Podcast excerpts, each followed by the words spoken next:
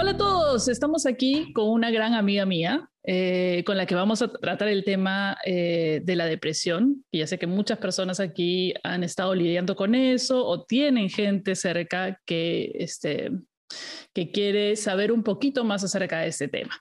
La voy a presentar, ella se llama Silvana Ardito, es psicóloga y psicoterapeuta especializada en, yo lo sé, no me digas, yo he hecho mi tarea, especializada en terapia racional emotiva. Eso también es importante para todos los que no saben y que siempre preguntan cómo consigo un buen psicólogo. Una de las cosas es el tipo de terapia que quieres o que te va a beneficiar a ti, que quieres recibir, y hay varias. Esta de acá, la terapia racional emotiva, es una de ellas. También hay cognitivo-conductual, etcétera, etcétera.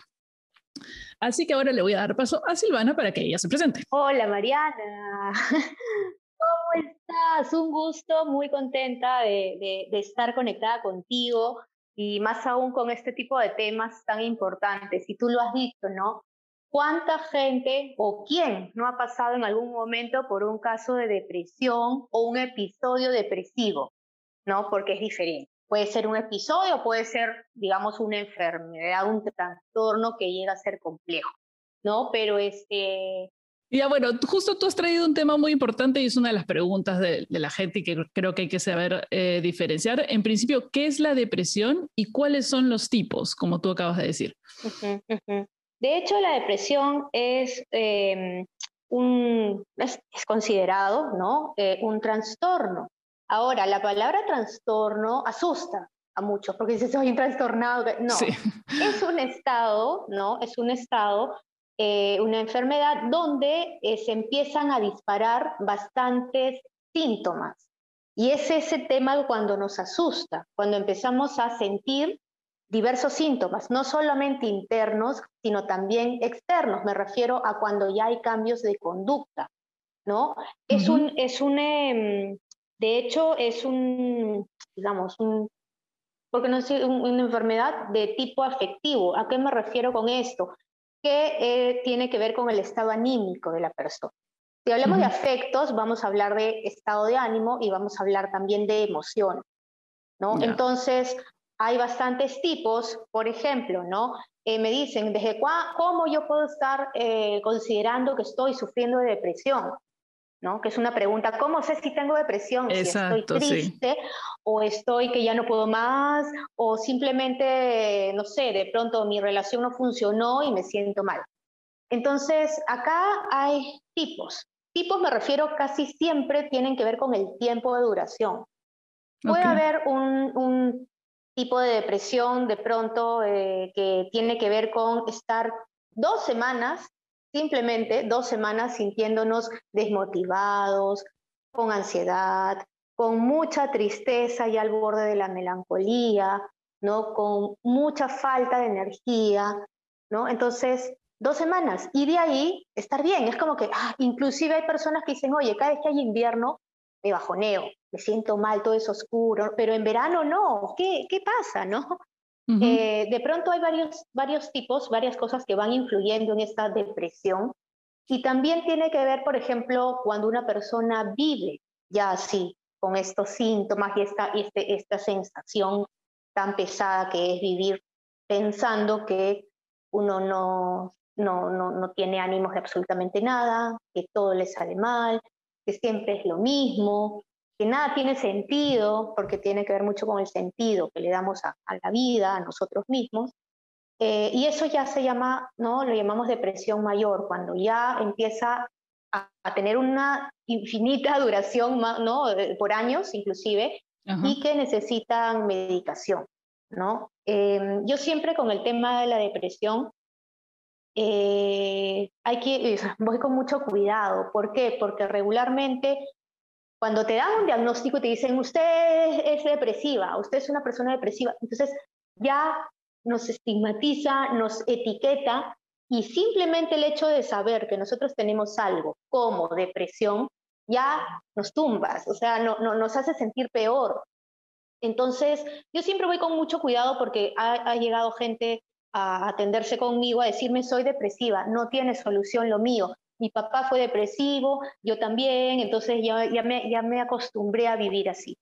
y yo sí quiero eh, rescatar eso porque siempre hay una forma de poder llegar al menos a una solución la más, la más eh, digamos, efectiva posible con respecto a este tipo de, de, síntomas, de enfermedad, de estado de ánimo, ¿no?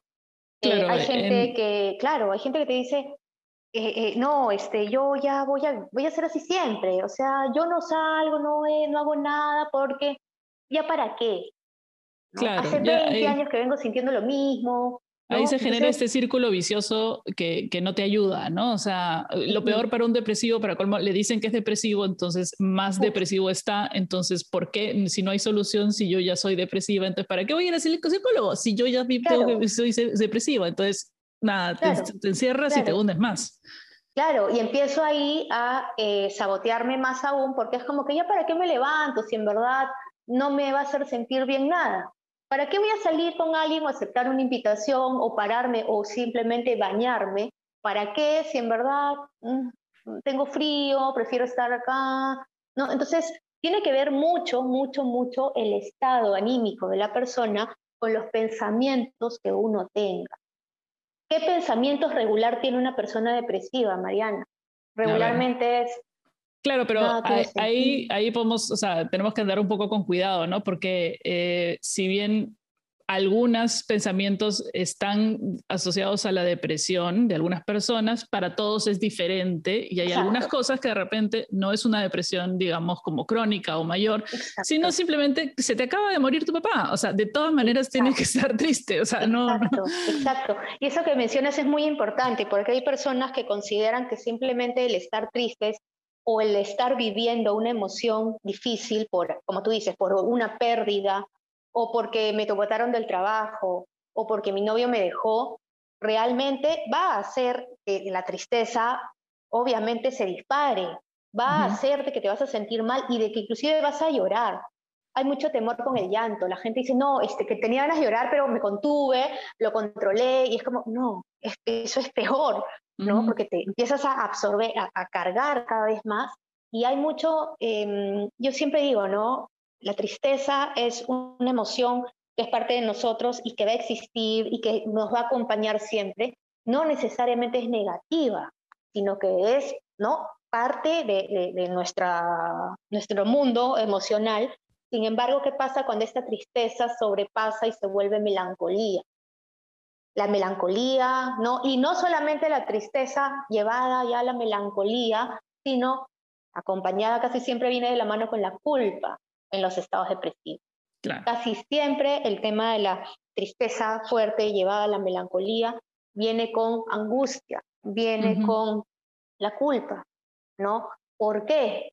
¿No? Preguntando, ¿por qué estoy así? ¿Por qué siempre me pasa a mí? ¿Por qué no puedo lograr lo que todos hacen? ¿Por qué no? Entonces viene y es una retroalimentación cada vez más de una emoción, otra emoción, otra emoción y que si lo llevamos al síntoma físico, vienen las ganas de llorar, porque no la sudoración de manos también, el querer dormir, el querer dormir, dormir todo el tiempo o no comer nada, ¿no? Estas alteraciones de sueño y de, y de apetito, ¿no? Claro, porque también, también no solo es no dormir, o sea, lo que tiene que entender la gente es que no, no, hay unos específicos síntomas, porque un montón de gente ha preguntado cuáles son los, cómo sé que estoy deprimida. Entonces, no hay, no hay específico porque para alguna gente es dormir mucho, para otra gente no puede dormir, para otra gente es estar irritable, otra gente es estar triste, ¿no? Hay un montón de gente que, que, que está deprimida y se manifiesta a través de la agresividad. O, de, o, de, comer mucho o de comer muy poco. Entonces, claro, o sea, ¿cómo, cómo podemos realmente eh, decir, mira, en este momento yo sí siento que necesito ayuda porque sí siento que esto no es una, o sea, no me está pasando nada más, nada malo, pero siento que no puedo con, este, con estas emociones o, con este sentimiento. ¿Cómo, ¿Cómo, puede uno determinar que es el momento en que necesita buscar a ver si es que este, tiene una depresión mayor, digamos. Yo considero que hay siempre señales de alerta que siempre en general debemos observar, ¿no? Como tú mencionaste, yo puedo sentirme triste y eso no me hace ser una persona depresiva. No necesariamente el que yo esté triste este fin de semana o esté un poco desmotivado, no necesariamente implica este, depresión. Hay tres, por ejemplo, em, eh, digamos, eh, eh, cosas importantes que me gustaría mencionar con respecto a la depresión. la pérdida de un ser querido, o sea, la muerte, la pérdida de trabajo y el divorcio son tres ejes fundamentales que regularmente se sabe de que disparan hacia un estado depresivo. Entonces, ¿quién no ha pasado por alguna de estas tres situaciones? Yo he pasado las tres y juntas. y casi juntas. Se me murió mi papá, no tuve trabajo y me botaron de mi casa. Ya está, listo. ¿Qué más? ¿Qué tal combo? Todo junto. Y aquí estás así, ¿no? Recontra. No, me agarré mis casas y me fui al país. Listo, gracias. No quiero nada más. Cerré. gusto. Sí. Claro, claro. Pero mira, qué importante tú lo que mencionas, porque tú, tranquilamente, habiendo pasado estos tres episodios, te has podido quedar entrampada, encerrada, autodestruyéndote de pronto por un año, por dos, por tres, por cuatro, por cinco, o sea, y, y, hacer de esto un estilo de vida y una rutina, pensando de que, obviamente, imagínate eh, pasar estas tres, tres, tres, este, eh, ¿no? Estas tres cosas juntas, lo, lo fuerte y el impacto que ha generado en tus emociones. ¿Quién iba a decirte, no estés triste, no pasa nada, olvídate, era imposible. No, pues. Imposible, imposible. No, no es que, eso suele pasar. Cuando te ves, no, olvídate, ¿no? Alégrate, sal. No, es que no, no es así de simple. ¿no? Las, las, las imágenes las tiene uno grabadas, la sensación y la emoción la tiene uno ahí persistente. Entonces, yo considero que si una persona nota en sí mismo que le está costando ya físicamente ¿no? También el hecho de levantarse diariamente, hacer las actividades, asearte, porque regularmente la gente depresiva tiende a decir no, ¿no? Y pasa, por ejemplo, sin asearse muchos días o semanas, ¿no? Entonces, hay que estar muy alerta con estos episodios donde ya no tienes interés, pero en absolutamente nada. Las cosas que te gustaban ya no te gustan, no te atraen, ya no enganchas con eso. Entonces, esas cositas digo, ¿no? Ya cuando se vuelve algo físico, algo de, de conducta, algo conductual, es como que cuando ya la gente regularmente dice, necesito tomar pastillas. Necesito tomar pastillas para pararme y, realmente si tú no tomas, eh, eh, te recomiendan un antidepresivo, al otro día el mundo es maravilloso. Sí, claro. realmente es así. Pero ¿qué, ¿cómo hacemos nosotros para que de pronto ese cambio químico en el cerebro lo logres hacer no necesariamente con un químico. Entonces, está demostrado que 20 miligramos de antidepresivo equivale a 20 minutos de ejercicio físico. Ok. Pero tú dile a un depresivo, anda a salas de ejercicio, anda al gimnasio, corre, no hay forma, no puede con su alma. es horrible, ¿no? En algún momento también yo, yo pasado hace muchos años con la muerte de, mi abuela un episodio depresivo y es lo peor y el castigo que alguien te puede decir es anda al gimnasio. Porque tras que no me gusta y era, ¿cómo voy a hacer? No puedo, me duelen las piernas solamente de caminar.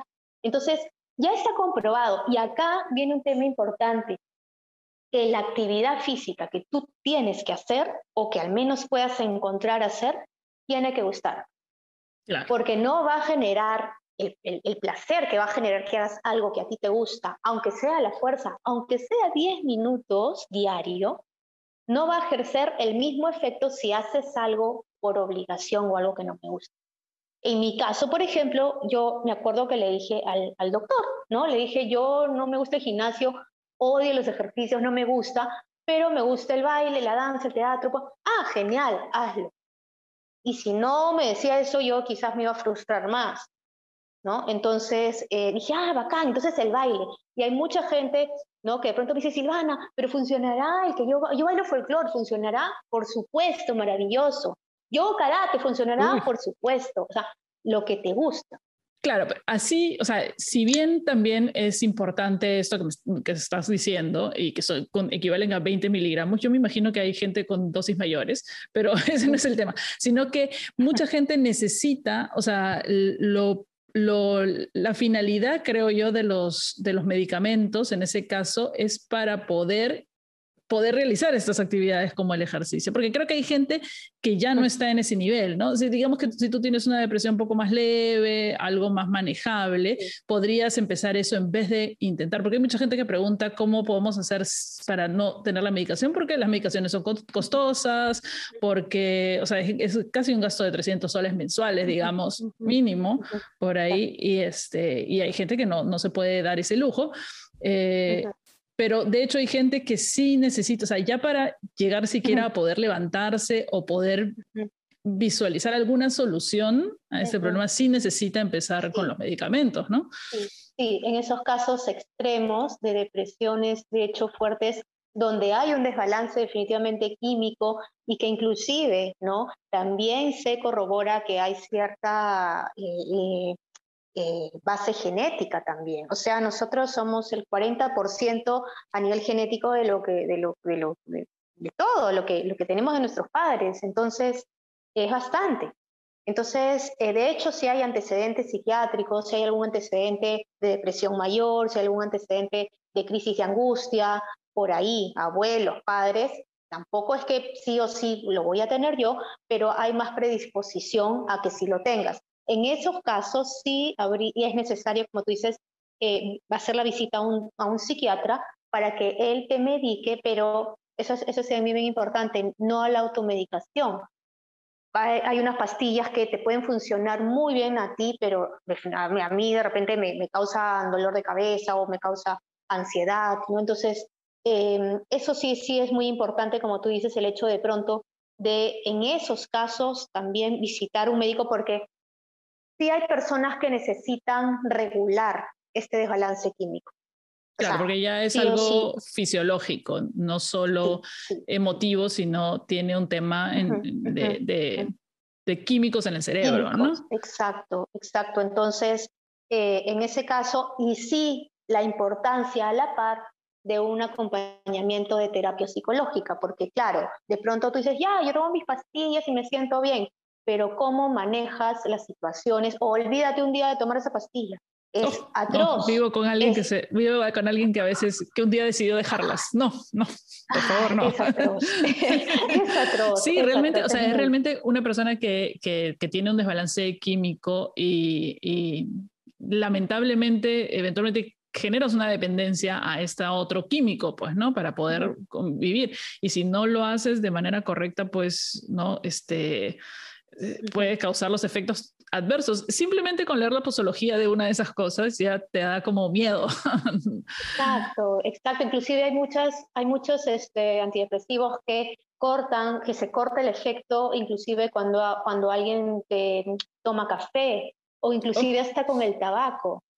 Sí, entonces dicen, pero ¿por qué no me hace efecto si no he tomado alcohol? ¿Pero, pero qué tomas? No, café, mi cigarrito, café todo el día, ¿no? Es lo único. Entonces, a ver, ahí hay un cruce porque, claro, el café, el, el antidepresivo te, te activa, ¿no? De una otra manera te activa y a la vez te activa pero te calma, ¿no? Te activa pero te calma y de pronto le metes pues cafeína, ¿no? Entonces es algo que plug, te dispara un poco, es como, no sé, como los energizantes, ¿no? Esto, por ejemplo, ese es un temón, el tema de los energizantes, ¿no? Hay O sea, una persona que, que, está tomando antidepresivos no debería, no es recomendado que tome cafeína en extremo, digamos. No, no, no, no. El energizante, cada lata es como siete tazas de café, si no me equivoco. No, es un poquito menos. Lo sé porque yo soy yo un poco más y me ah. tienen que poner mi, mi, camisa de Red Bull, pero yo no estoy medicada, así que no, claro, no. Claro, si no sería, sería pérdida de dinero este, de medicación, pues no me estás gastando 300 soles al, al, mes en las pastillas para que no tengan efecto, es como, no tiene ningún sentido.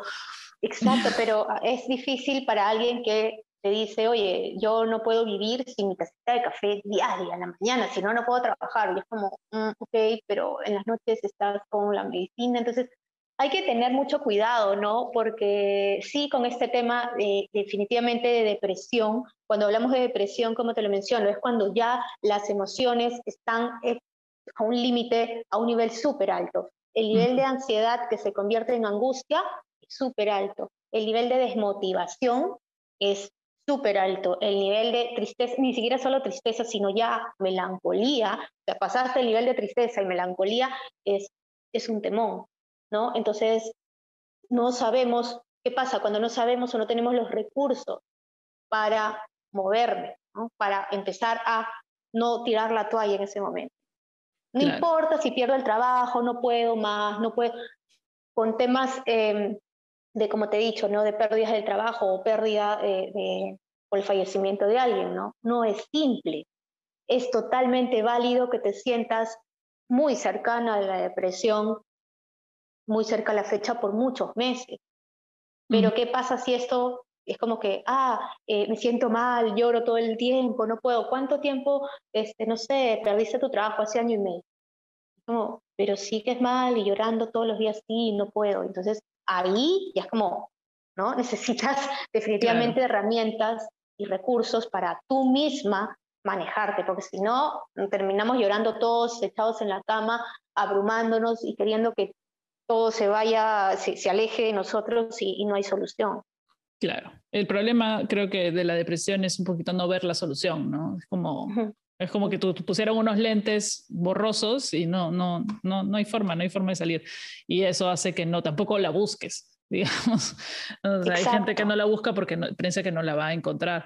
Este, Una de las cosas que también me han preguntado ya desde el otro lado, o sea, de la gente que convive eh, con personas con depresión, es un poco, por ejemplo, en el tema de los niños ¿no? y los adolescentes. ¿Desde qué edad se, puede, se podría diagnosticar o desde qué edad es aparente un caso de depresión? Súper pregunta. De hecho, los niños, hay depresión en niños, hay depresión en niños, pero me parece muy apresurado cuando eh, niños de tres años, cuatro años tienen un diagnóstico. Eh, yo considero de los cero a los cinco años es el, el, momento donde se van formando las emociones, donde se va formando la personalidad. Entonces, diagnosticar de frente por una evaluación a un niño de tres años y medio, cuatro años con un trastorno, la verdad que, que no, no tiene mucho sentido. Lo que sí hay que estar alerta en los niños es qué emociones son las que regularmente lo acompañan a este niño. Si es un niño que súper furioso, impulsivo, de pronto intolerante, que llora todas las noches, es como, a ver, algo está pasando. ¿no? No necesariamente es que esté deprimido, pero los niños son pues las esponjitas, como digamos, de absolutamente todo lo que pasa alrededor de la familia y en los padres. Entonces sí hemos tenido, hemos visto casos donde han tenido episodios, digamos, mayores de tristeza, donde se eh, evidencia no solamente con el llanto, sino con el orinarse la cama, con el tener pataletas, con el tener este, ¿no? Eh, crisis de, angustia, de llanto. Entonces, no necesariamente eh, yo diría que eh, podríamos necesariamente hablar de depresión cuando son muy pequeños, pero sí estar alerta, por ejemplo, si el niño no quiere ir al colegio, si el niño regularmente llora, por ejemplo, si el niño empieza a tener de pronto obesidad. Después de la pandemia, yo me he quedado muy sorprendida cuando ha empezado el colegio y he visto niños entre 8 a, 2, 8 a 10, 8 a 12 años, realmente bastante subidos de peso, porque claro, han estado en la pandemia encerrados, virtual el colegio, jugando play, me imagino, todos este, comiendo en su cama, como, como han venido siendo los niños que se engríen bastante, y realmente el sobrepeso me llamó mucho la atención. Y el sobrepeso es un indicador muchas veces de, obviamente, de ansiedad. Y la ansiedad ¿no? Está ligada muchas veces a estas otras emociones como la tristeza, como la desmotivación. Más aún si hay problemas de pareja en los padres o hay problemas en la familia, de conflicto alguno. Entonces, yo diría no ser muy ligeros con este tema de, de dar eh, un diagnóstico o de recibir necesariamente un, ah, su hijo es depresivo, no tiene solución, no tiene cura, dele pastillas, dele estas gotas en el colegio, que, que nadie lo fastidie, o sea, no va por ahí el tema, ¿no? Va por, va por un tema de tú mismo como mamá, como papá, darte, observar, darte cuenta qué emociones son las que el niño está teniendo y por qué está reaccionando así, para que tú puedas tomar acción. Claro. Claro, sí. Sí, bueno, es lo mismo que pasó un poco, bueno, para los que no saben, eh, eh, yo conozco a Silvana más, o sea, porque la conozco a través del mundo de la danza, pero la conozco más porque cuando Numa y cuando yo me separé del papá de Numa, este, Numa pasó por uno de esos momentos, ¿no? Que en realidad fue un poquito más, este, más evidente porque Numa mismo él cuando, cuando se tiene estos momentos de depresión o de tristeza o qué sé yo, él los verbaliza. Porque ya que la comunicación está abierta con, entre nosotros, él me dice, mamá, me siento así, no, no, no, puedo parar de llorar, no sé. Entonces, sí, o sea, digamos que no tuve que eh, ver o pillar algún comportamiento específico porque él mismo lo pidió, ¿no? O sea, él se estaba sintiendo mal, pero era efectivamente por el momento que estaba pasando. ¿no? Entonces, a veces también de repente es eso. Es bastante común, ¿no? El tema de, por ejemplo, ahora en pandemia, el, proceso, el tema de, de, separación, de divorcios por Zoom, que fue increíblemente alto, más en Lima, y imagínate, este, eh, claro, en, ese, en, eso, en esos momentos de pandemia decides, ¿no? Separarte y claro, los, los niños son los que no saben qué está pasando. Es mi papá se va o mi mamá se va, ya no se quieren y ahora yo qué voy a hacer, no me dejen, por favor. Y obviamente hay mucha tristeza y mucha preocupación, excesiva preocupación. Claro.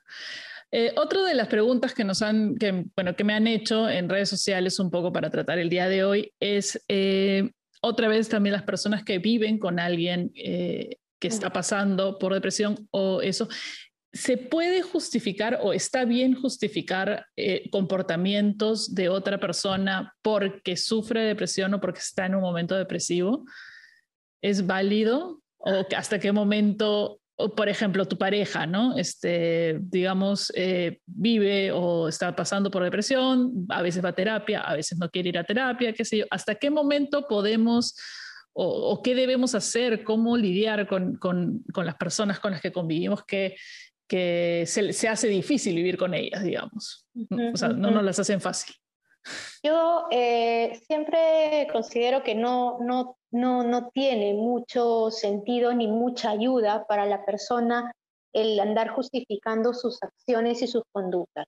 Es muy difícil vivir con un depresivo, sí, es muy complicado entender, aceptar la situación. Y mm, sí, eh, considero que en ese momento las personas no se hacen mucho cargo de sus emociones, obviamente, porque sienten que no pueden. Pero que yo siempre pienso que e, es muy importante poner límites también a las cosas. Una persona depresiva regularmente espera que en algún momento de la vida se solucione su problema, ¿no? Y a la par también piensa de que está destinado a vivir así por siempre y de que todos tienen que entender sus malas conductas o que tienen que entender sus arranques de impulsividad o de mal humor o sus ataques de frustración. Entonces, yo sí considero que es muy importante que en la familia todos en algún momento pasen por un proceso de terapia para que ellos sepan manejar y ver hasta qué punto. El tema de la depresión no es simple, no es fácil. Cuando alguien lo ha vivido sabe de qué estoy hablando. ¿No? Em, no es fácil el que tú misma a tu cuerpo puedas como decir, ya basta, me paro y hago mis cosas. ¿Por qué? Porque es un enfrentarte con todo lo que tienes dentro y sentir más ansiedad y más miedo del que ya tuviste antes. Es como tratar de salir de la depresión, no es como como que bueno, ya pongo fin a esto y mañana me levanto, y, no es así de simple. Hay muchos pensamientos catastróficos y la familia es necesario que pueda conocer qué hay en la mente de esta persona, qué hay en la cabeza de esta persona, qué es lo que regularmente piensa y quiere para que puedan manejarlo de la mejor manera. No solamente el justificar va a tener un resultado positivo y va a solucionar las cosas, ¿no? Yo creo que hay que tomar acción. Entonces, sí es importante que la familia sepa cómo actuar, cómo actuar, es súper necesario. Claro, y cómo, o, sea, un montón de gente ha preguntado, ¿no? ¿Cómo podemos actuar? ¿Qué, ¿Qué, cosa le decimos a una persona? Que, o sea, ¿qué decir y qué no decir? Ya sabemos que qué no decir es, oye, anda al gimnasio, te va a hacer bien, ya va a pasar, tranquilo. o sea, ya sabemos que eso, ese tipo de, de, de, de, este, frases de autoayuda, este, de sí, sal adelante, tú puedes, no, no sirven porque están hablándole a alguien que no va, quiere escuchar eso, básicamente. Exacto, que lo único que quiero es desaparecer de este mundo porque estoy diciendo una carga. O sea, no, no, no. Entonces, em, sí me parece eh, importante el que traten de acompañar este proceso y a esta, con esta persona, esta, esta, esta depresión, digamos, y de que también puedan acompañarlos, en muchos casos cuando es muy fuerte, a buscar ayuda. ¿Por qué? Porque siempre nos vamos siempre a la crítica, ¿no? Yo, yo he visto muchas familias con algunos eh, miembros deprimidos de pronto o alguna depresión en casa y es como que, ay, pero ya sabemos cómo es, no le avisamos de nada, no le decimos ni que salga a comer ni nada, porque como no quiere, y pues es así, ¿no? Ya, ya le pasará. Siempre dicen, ya le pasará. Y puede ser que no pase nunca, si es que solo, ¿no? No tiene esos recursos. Entonces, yo sí considero que la persona lamentablemente muchas veces por sí sola le cuesta el triple. Si a nosotros nos cuesta el triple ir a buscar ayuda o terapia o hablar con un psicólogo, porque nos da miedo, porque nos da vergüenza, porque imagínense las personas que piensan que nada tiene sentido. Claro. Y todo lo que cuesta simplemente el expresar y el contar episodios de su vida a una persona desconocida, porque termina siendo una persona desconocida al inicio. Entonces, es muy importante que la, que la familia acompañe, que esta persona se siente acompañado. Y algo importante, el estilo y la rutina que hay en casa. A veces cuando yo he trabajado con familias, de pronto veo cómo es un poco la estructura, las, las actividades en casa, lo cotidiano, ¿no? Y realmente son deprimentes. Es como que no, no, no hacemos, no prendemos ni la... Sí, realmente. Y dices, a veces dices, pero hasta yo estaría, Dios mío, llorando si, si vivo de repente una semana en esa casa. Porque no, es que no podemos hacer ruido porque, este, no sé qué, entonces no podemos prender aquí, no, este, todo tiene que, tiene que ser así, de esta forma, porque si no es así, no. Entonces dices, Dios, es como estar de pronto en un, encerrada en un lugar donde no puedo ser libre, ni ser feliz, ni hablar con nadie, donde no está permitido nada, donde... Entonces, es bien complejo. Eh, la dinámica familiar influye muchísimo, muchísimo en, en, los, integrantes de la familia. O sea, a veces cuando inclusive papás no me dicen, no sé qué pasa, es una malcriada, no quiere hacer nada, no le da la ir al colegio, no quiere... No, no es que es una malcriada. Algo está pasando y te está dando con esas señales un pedido de ayuda. Un pero ¿qué pasa si tú lo único que haces es juzgar y criticar? O para que te cuente y dices, pero cuéntame, a ver, gritando. Claro. Entonces, o invalidas, o invalidas sus, sentimientos porque no son, sí, porque no son iguales. A esa edad, ¿qué edad que vas a sentir? y te dice, yo he escuchado, de ese, a esa edad, ¿qué puedes sentir? A los 16 años, por favor, ¿no? Estás claro. que tanta cosa. Y es como, no, no, no, no. claro, por, ejemplo, en mi experiencia personal, en mi casa era constantemente, yo, o sea, ahora que volteo y miro hacia el pasado, digo, yo estaba pasando por una depresión o era una persona depresiva, o sea, esas cosas que sentía de no, de no querer levantarme en el colegio, cero motivación para cualquier cosa, o sea, todo cambió en cierto punto porque encontré algo que me motivaba, pero claro, entre el bullying y la otra cosa, y lloraba todo el día. Me decían cualquier cosa y lloraba, lloraba, lloraba, lloraba, lloraba. Entonces yo era la llorona, pues. Y hasta el día de hoy, si hay una reunión familiar, el, hay algún chiste, eh, entonces, claro, es que tú llorabas por todas tus pataletas, todo, ah. todo, claro, y era, era, amigos, ese era un clásico síntoma de que no era que lloró claro, que necesitaba ayuda, ¿no? O sea, claro. Necesitaba ayuda, y ustedes aún se siguen burlando, maldites, ahora sí me voy a vengar. claro, es que uno no, a veces no toma en cuenta o lo deja pasar. Por eso yo, yo siempre digo, no hay que esperar sentirnos mal físicamente para tomar acción e ir al doctor. Por ejemplo, el tema de la depresión es la rigidez muscular. Te duele absolutamente todo, te duele la cabeza, ¿no? las piernas, casi siempre en las extremidades un dolor fuertísimo porque hay agotamiento y no hay energía, hay pérdida, y no solo a nivel digo físico, no corporal, sino a nivel mental. Hay menos atención, hay menos concentración, ¿no? Hay bloqueo de pensamiento. Y, y, en el, y, en, o sea, y además cansa el doble tener que aparentar. O sea, si tienes que ir a un trabajo y tienes que aparentar y tienes que aparentar sentirte bien, si tienes hijos, si tienes que seguir con tu vida normal, porque obviamente no vas a abandonarlos, o sea, no vas a dejar a que se cocinen solos, sino tienes que seguir con tu vida normal. Ese esfuerzo es el doble que para el resto de personas. Entonces llega a las 10 de la noche y lo único que quieres es dormir. Exacto. Y encima cuando ni siquiera, eh, ahí, ¿no? Eh, dormir para qué? Para el otro día lo mismo. Claro. Y te dicen, todo es lo mismo, ya estoy harta, no sé qué hacer. Y se empiezan a saturar, a saturar, a saturar, hasta que revienta esta, esta bomba y hay reacciones o, digamos, toma de decisiones donde uno se va a ir a casa o donde de pronto hay separación porque ya no puedo más con esta. Y no hubo antes conversación, no hubo antes comunicación, ¿no? Entonces, aquí, por ejemplo, en, en el año 2021, eh, toda la, pandemia, se reportaron eh, más de 300.000 casos de depresión, de atención al, a la web, eh, los teléfonos del, del, MINSA. más de 300.000. Entonces, no es algo, y eso es, y siempre, ¿no? Después de la pandemia dijeron, la depresión y va a ser la enfermedad número uno, ¿no? Que va a ser ya no el cáncer, sino la depresión. Número uno, por todo lo que de una u otra manera se ha ido viviendo, el encierro, eh, eh, el miedo y qué sé yo, ¿no? Pero sí eh, es un tema que no hay que dejarlo pasar. Hay señales donde tú puedes ir identificando en ti mismo o en tus seres queridos que ya no está actuando de la misma manera o está de pronto más encerrado y ensimismado, no quiere hablar con nadie, llora porque hay mucho llanto, mucha culpa, mucha tristeza, casi como te digo, ligado a la, melancolía, que es algo más fuerte, ¿no? Hay el famoso, eh, mi vida no es como, no, no, no es como yo quisiera que sea. quisiera que sea de otra forma y no la voy a tener. Entonces, más culpa, más tristeza, más llanto. Entonces es un círculo vicioso. Sí, sí es importante identificar qué es lo que me hace sentir así definitivamente hay un pensamiento o varios pensamientos que son los que me llevan a estar de la manera en que estoy.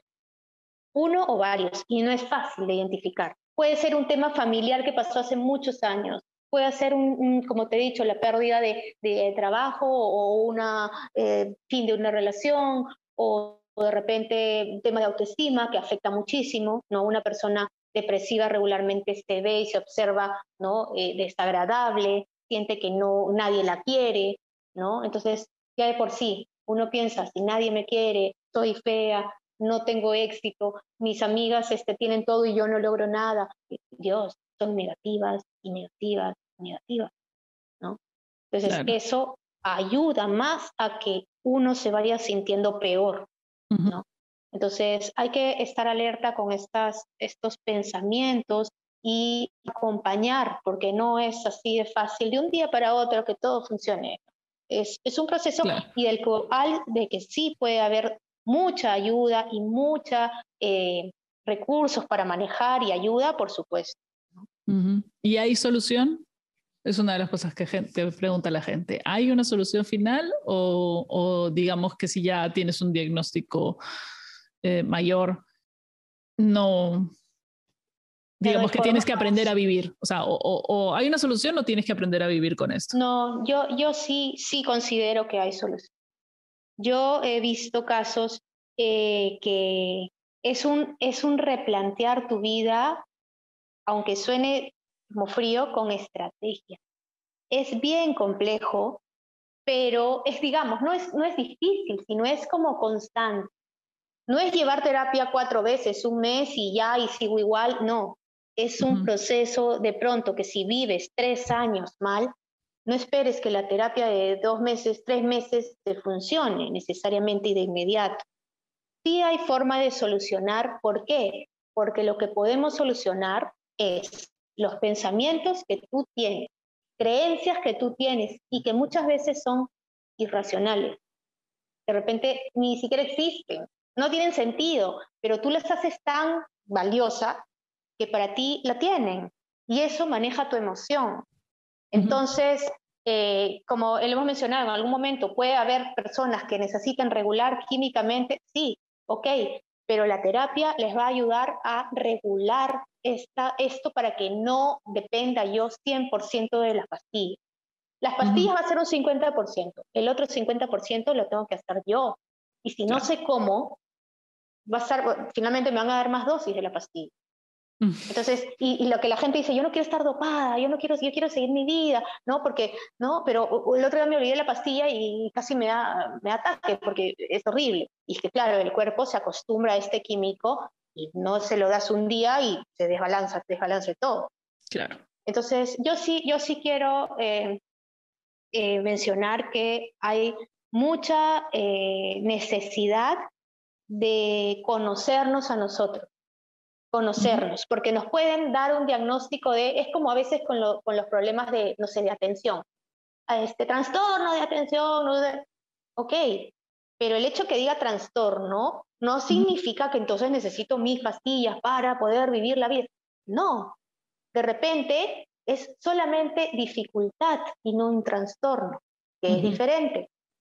Entonces hay que, hay que tener mucho cuidado en ver hasta dónde es que me es como una etiqueta, ¿no? O sea, es como decirte, yo soy asmática. Como soy asmática, no puedo irme de viaje a lugares este, donde haya frío. No puedo vivir en determinados... No puedo esto, no puedo comer tal cosa, no puedo tomar tal otra, no puedo tomar nada de helado, me viene el asma. No necesariamente te va a venir el asma porque, ¿me entiendes? Porque tú digas, ah, es por esto que se me activa. No, si tú piensas que tomando un helado te va a dar asma, Definitivamente estás ya programando que si comes cosas frías, esto, te sientas más vulnerable a sentirte más débil, a bajar tus defensas y a que tengas este ataque de asma. Entonces, sí considero que en temas de la depresión es un tema siempre, siempre uno necesita comunicar lo que quiere. Comunicar, buscar ayuda, no, a veces solo no se puede, no se puede sola. Este, y pedirle a la persona que pueda contactarla con algún terapeuta. Acá, ahora que me has hecho la presentación muy linda, es importante que sepan la diferencia entre psicólogo y psicoterapeuta. Psicólogo y psicoterapeuta, ok. Sí, es, eh, hay mucha diferencia. El psicólogo es quien estudia psicología, obviamente, los seis años y va acá. Perfecto, acabas de psicólogo. No necesariamente el psicólogo hace terapias. Ojo, Ok. No necesariamente. Entonces, para ser psicoterapeuta necesitas hacer una especialidad aparte, una especialización aparte, donde te especialistas cómo hacer terapia, qué tipo de terapias, qué terapias para tal cosa, todos que son tres años, tres o cuatro en el caso de psicoanálisis, para que tú puedas hacer terapia. ¿Qué pasa? Regularmente, oye, voy, voy a terapia con tal, ah, ¿qué tal? ¿Y es terapeuta? No, no, no sé sí, pero es psicólogo, sí, es psicólogo, es terapeuta. Asumes que el psicólogo es terapeuta y no es terapeuta.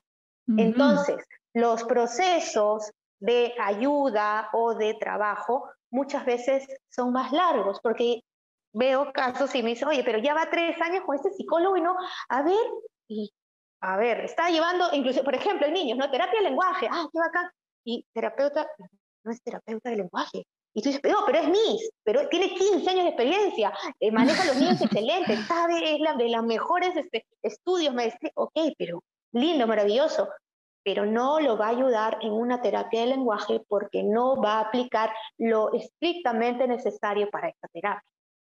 ¿Me entiendes la diferencia? Entonces, si tú necesitas terapia, tienes que, y te estás en todo el derecho de preguntar a tu, al psicólogo que vayas, qué tipo de, este, si es psicoterapeuta, si te dice sí, maravilloso, y qué tipo de terapia es la que hace. Porque como tú dices, tú tienes todo el derecho de saber y de probar si te acomoda o no, si te Sí, o sea, Claro, eh, o sea, tener un, psicoterapeuta eh, o escoger un tipo de terapia es como, como, eh, como así como lo que te demoras en, probarte el pantalón cada vez que te vas a probar el pantalón y hasta que no esté perfecto no te calza, es exactamente lo mismo, porque hay un montón de gente que va al primero y se frustra, ¿no? Que es muy conservadora, que no le puedo hablar bien, que siento que me juzga. Entonces no vas y vas a otro, pero no, o sea, no todos son iguales y no todas las terapias son iguales, ¿no? Entonces eso también hay, hay que informar, hay que también, creo que la gente, no mucha gente sabe, entonces termina yendo, por ejemplo, yo he ido a conectivo conductual, tú eres este, emotivo. Sí, yo soy eh, racional emotivo, que es una rama de lo cognitivo conductual. Ah, la racional emotiva, sí. Claro, a, mí, a mí esa es la que más me funciona y que te da muchas herramientas para cuando, o sea, cuando ya sabes eh, o has detectado qué tipo de de pensamientos o ideas o eventos desencadenan este, la depresión, puedes saber cómo, digamos, manejarla. hay otro tipo de gente que no, por ejemplo, a mi hermano le ha recomendado Gestalt, no sé, yo no, no sé muy bien de, de qué va esa, esa terapia, pero yo felizmente con, los psicólogos que he ido han sido por ese camino y me ha acomodado a mí. ¿no? O sea, hay, otras personas que no le funciona eso y tenemos que probar. Este, me ha encantado tenerte eh, para hablar de este tema. Siento que da más, da para más de todas maneras, que podemos quedarnos acá conversando de otras experiencias, pero creo que podemos... Este, ¿cómo se llama? Dejarlo también para otro episodio, ¿no? Donde vamos a poder tratar otro tipo de cosas. Pero antes de despedirnos y de agradecerte mucho tu presencia aquí, este, por favor, haz tu cherry para que la gente que se ha sentido cómoda escuchándote, que le interesa esto, de repente te pueda contactar, no sé, si a tu Instagram, porque creo que su Instagram es personal también, ¿no? No sé, si pueden contactarte por ahí, o teléfono, no sé, teléfono, correo, Tinder, algo, no sé. Este, eh, bueno, sí, por redes, el Instagram Silvana Ardito Psicóloga, silvana.ardito.psicóloga. Eh, por Facebook también Silvana Ardito Psicóloga. Eh, hay un correo que es mi apellido y mi nombre, arditosilvana.gmail.com. cualquier, de hecho, cualquier duda, pregunta, pueden hacerla. De hecho, yo te había dicho, Mariana, que inclusive podíamos, te quería regalar para para todos tus, tus, seguidores, ¿no? Los que te han venido haciendo, de hecho, siempre siguiéndote. Y ojo, que a mí me parece muy valioso el cómo estás abordando temas, temas necesarios, ¿no? Y donde la gente, como tú dices, no se involucra sino más con cualquier persona. Y tú has logrado conectar con tanta gente que te pide eh, ¿no? Eh, ayuda y te pide eh, orientación respecto a partir de las vivencias también. Entonces eso me, me, da mucho orgullo y te felicito, ¿ya? Muchas gracias. Es parte de mi terapia, en realidad. el, hacer mi podcast ha sido una parte de mi terapia, digamos. Este, sacar todos, empezar a sacar los terapitos al esto y descubrir también que hay un montón de gente este, que, que siente como uno, o que la pasa tan mal como uno de vez en cuando, o que, este, o que ha, sobrellevado cosas así como uno. Entonces es también bien chévere y es una de las razones por las que sigo, ¿no? Claro, no, y justo quería, quería darte esta opción de que todas las personas que te puedan escribir, de pronto eh, darles un 50% de descuento en la primera sesión. Ahí está, aprovecha, amigo, pie caserito.